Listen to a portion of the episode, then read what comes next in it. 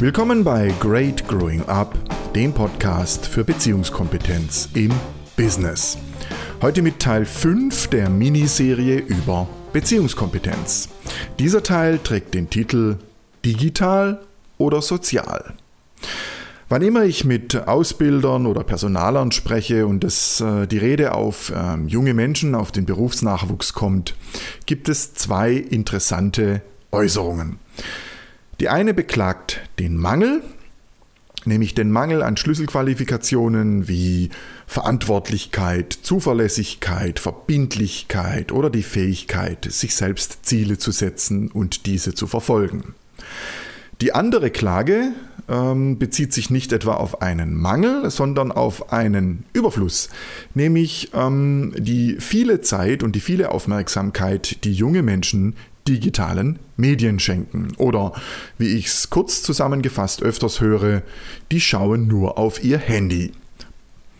Da fällt auf, ähm, es gibt also etwas, das nicht so recht funktioniert, das sind die gewünschten Schlüsselfunktionen, und es gibt etwas, das zu gut funktioniert, nämlich die nennen wir es mal vorsichtig, die äh, Medienkompetenz der Digital Natives, also unserer jungen Leute, die im digitalen Zeitalter geboren sind und sich dort äh, munter fortbewegen wie der Fisch im Wasser.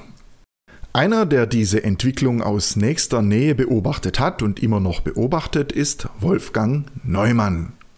Neumann ist 64 Jahre alt, lebt in Schweigern bei Heilbronn und war 13 Jahre lang Leiter der Selma Rosenfeld Realschule in Eppingen. Und er sagt, Beziehung ist alles. Das klingt vielleicht ein bisschen ungewöhnlich für einen Lehrer, wenn auch für einen ehemaligen Lehrer. Neumann ist zudem ausgebildeter Coach und interessiert sich schon allein deshalb für das Thema Beziehungskompetenz. Natürlich interessiert sich ein ehemaliger Lehrer auch für den bundesweiten Vergleich der Grundschulen. Bei dem hat Baden-Württemberg neulich sehr schlecht abgeschnitten. Das hat Wolfgang Neumann, wie er mir bei einem Gespräch erzählt hat, erstens nicht überrascht und zweitens ist er sich ziemlich sicher, dass es viel mit dem Thema Beziehung zu tun hat. Doch der Reihe nach.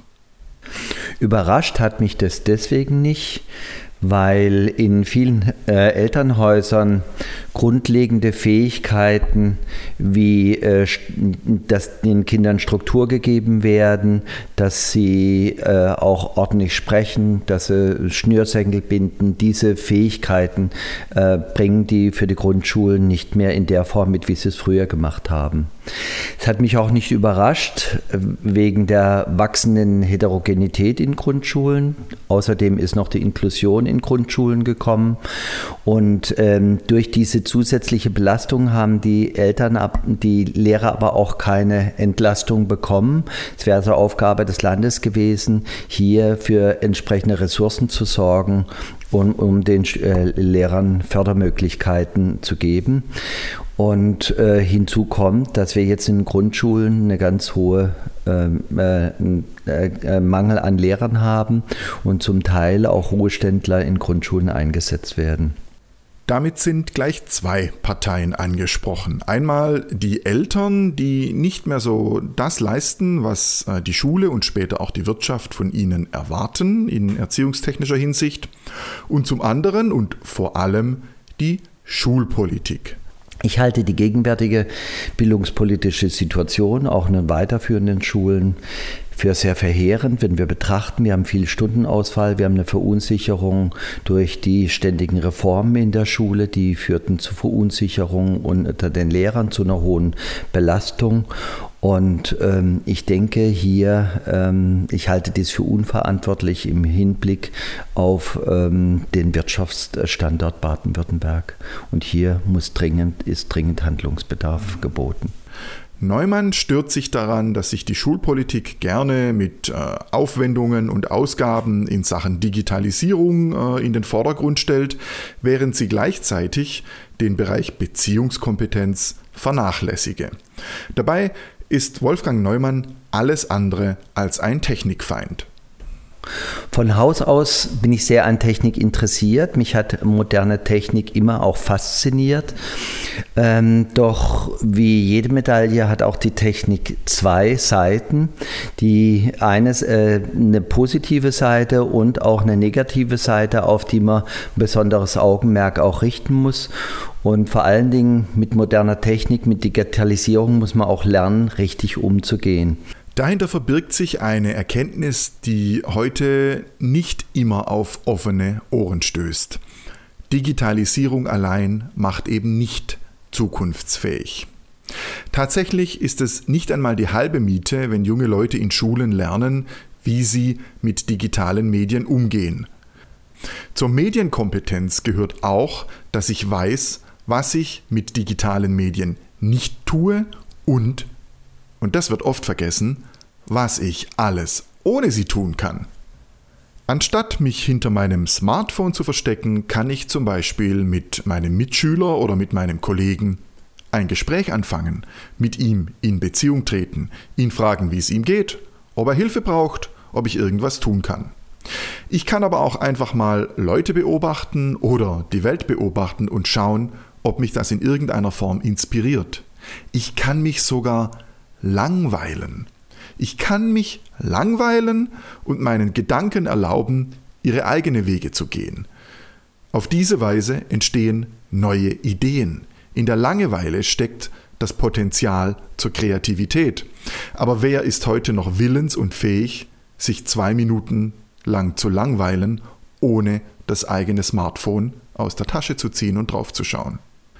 Inzwischen gibt es sogar wissenschaftliche Studien, die belegen, dass Menschen, die ihr Smartphone nicht bei sich haben, sich deutlich besser auf ihre Arbeit konzentrieren können als Menschen, die ihr Smartphone in der Hosentasche mit sich herumtragen, selbst wenn es ausgeschaltet ist. Zur tatsächlichen Medienkompetenz gehört also auch das Wissen darum, was ich ohne digitale Medien alles tun kann. Genau das kommt aber laut Wolfgang Neumann in den Bildungsplänen zu kurz.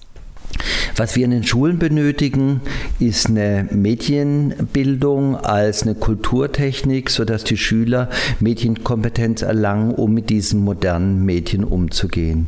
Leider ist der Bildungsplan verabschiedet worden. Es ist kein äh, Medienunterricht geplant worden. Ich habe jetzt gehört, dass die äh, neue Bundesregierung daran denkt und es ist dringend geboten, die Medienerziehung äh, in der Schule fest zu installieren. Fehlende Medienunterricht ist ein Manko, keine Frage. Aber selbst wenn es ihn gäbe, könnte er nicht ersetzen, was Wolfgang Neumann und übrigens auch mir noch viel mehr am Herzen liegt. Der Mangel an einer konsequenten Ausbildung zur Beziehungskompetenz. Denn wichtiger als der Umgang mit äh, digitaler Technik scheint mir die Fähigkeit, mit Menschen zielführend und verantwortlich umzugehen. Übrigens mit den Menschen um mich herum genauso wie mir selbst. Und dazu braucht es beziehungskompetent ausgebildete Lehrer. Für Wolfgang Neumann wäre das der Faktor, der über Erfolg oder Nichterfolg von Schulbildung entscheidet. Die maßgebliche Größe für mich in diesem Zusammenhang ist und bleibt die Lehrerpersönlichkeit, und die Fähigkeit, Beziehungen zu gestalten.